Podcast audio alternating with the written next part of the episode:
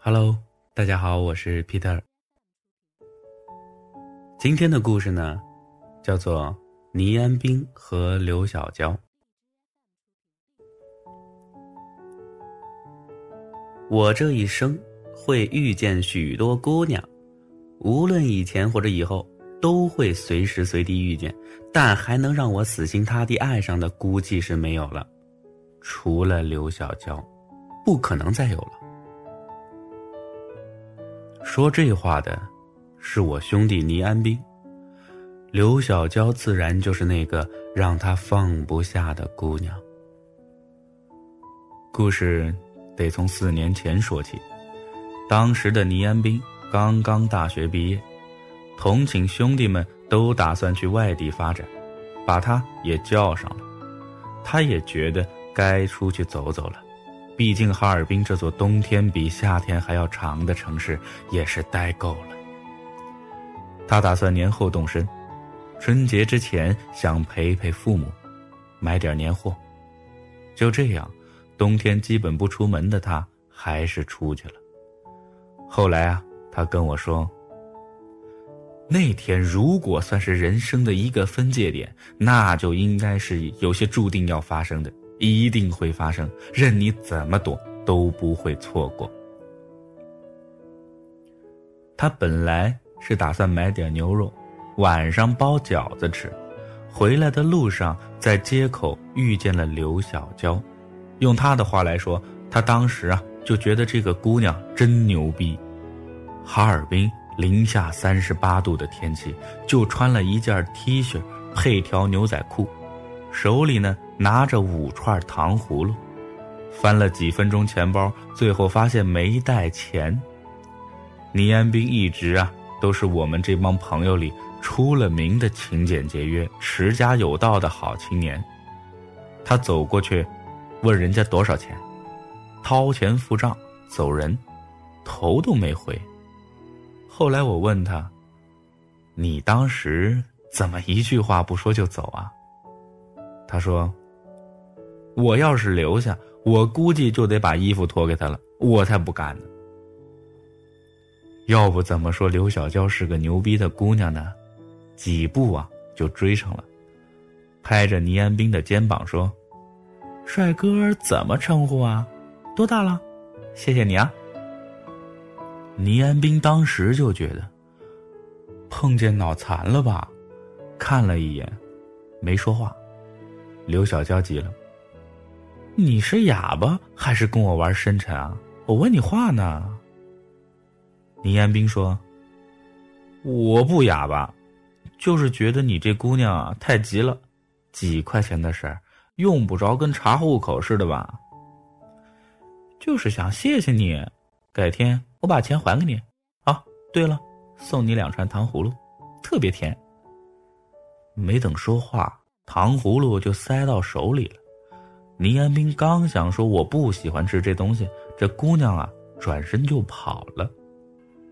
再遇见的时候是春节后了，大年初一，倪安斌去给亲戚们拜年，在一个小区的门口碰见了刘小娇，她一个人蹲在地上，肩膀微微的颤抖，但光凭那个背影就认准了是她。他走过去。用手肘轻轻的碰了一下他，问他怎么了。没想到在这儿碰见你啊！你还记得我不？你还欠我五块钱呢。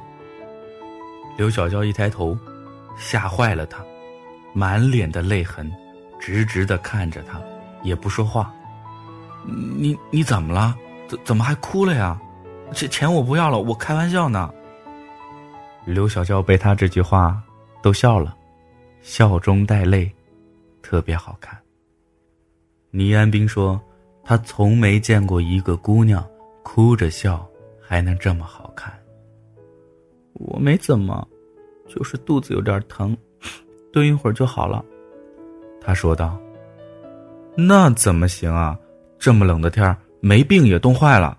走吧，前面不远处就是我家，走吧。”我们那时几个朋友打趣说。你就这么捡了一个女朋友回家啦？他总是笑笑不说话。进屋后，自然把他妈吓了一跳。倪安兵这小子念了四年大学，愣是没处女朋友，他妈也是急坏了。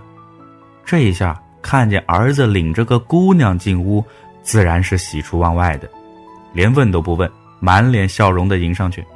刘小娇倒也是聪明，一口一个阿姨叫着，一口一个叔叔喊着，给这两个长辈哄的那叫个开心呐！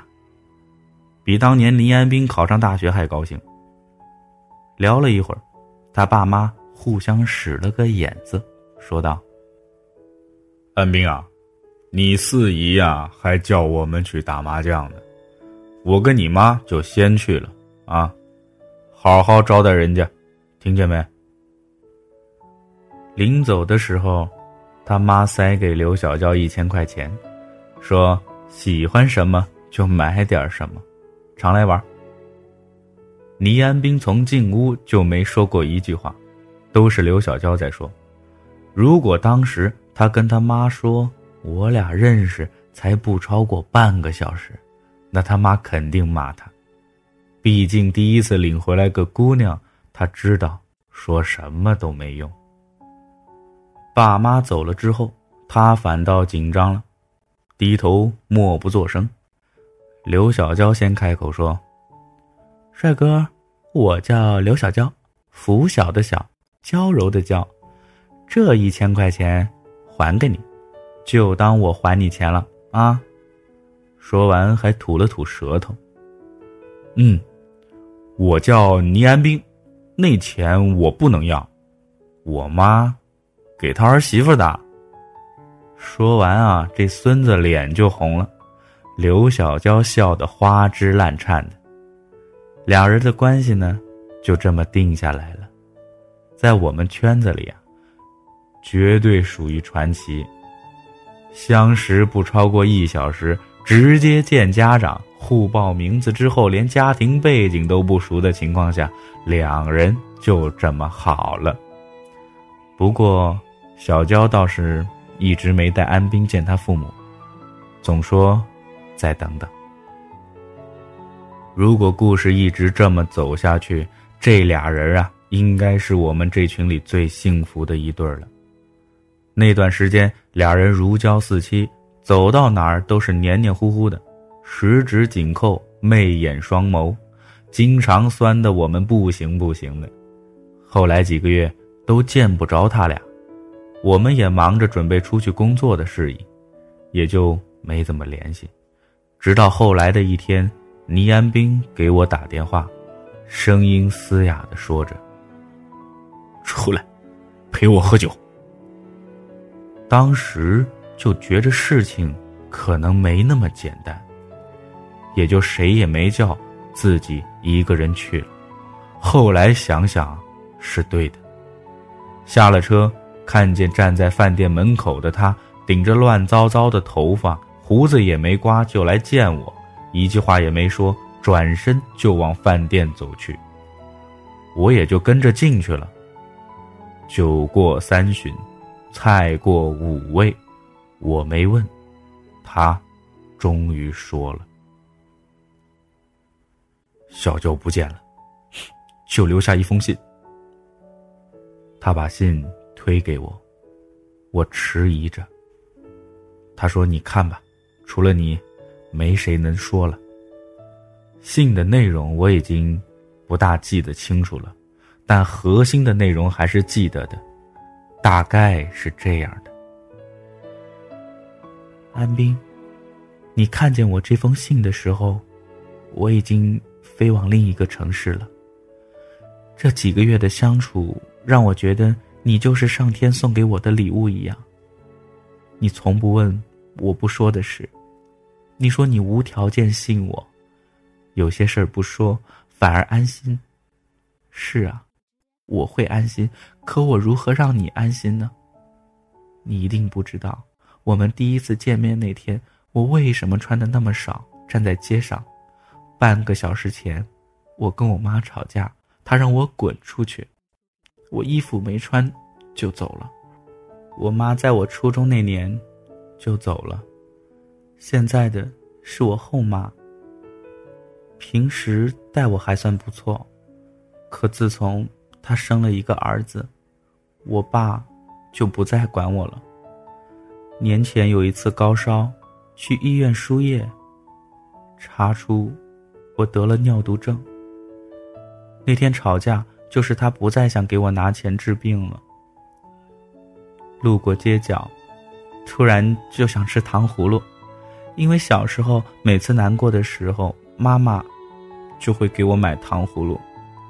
可我忘了我没带钱，然后你就出现了。安斌啊，你一定要原谅我，我没告诉你，就是不想让你担心。我可能已经没有时间陪你了。这些事情不应该让你替我承担。你还有很好很好的未来，别担心我，我不会想不开，我会很努力的活着。虽然我不知道要去哪里，但请你相信。当我的时间足够陪你走下去的时候，我就会回来的。还有，我还欠你五块钱呢。看完信，我们都没再说话。走的时候，安斌说：“我会等他回来的。”春节过后，我们陆陆续续的离开了哈尔滨，只有倪安斌一个人留了下来。朋友们问我为什么，我说他可能是太舍不得这座寒冷又温暖的城市了。再见，安兵，已经是四年之后，就是故事的开头。朋友们经常回来小聚，互相吹着年少时候的牛逼，在骂着如今的世道荒凉。女朋友换了好几波，可只有倪安兵还是单身。所有人都认为当年是刘小娇踹了倪安兵，我几次想解释，最后都被他的眼神压了下来。后来的一次聚会上，朋友散去，就剩下我们两个时，喝醉的安兵拍着我的肩膀说：“我知道他可能已经不在了。四年了，每次路过那个街口。”我总能听见他跟我说：“帅哥怎么称呼啊？多大了？谢谢你啊。”我可能坚持不下去了，可我不想让他失望啊。就在我打算安慰他时，一个身影闪进来。屋外的冷气和屋子里的温暖交替，让我的眼睛蒙上了一层雾。看不清楚是谁，只听见一句话：“帅哥，这是欠你的五块钱。”今天的故事就说到这儿。我是 Peter，咱们明天再见。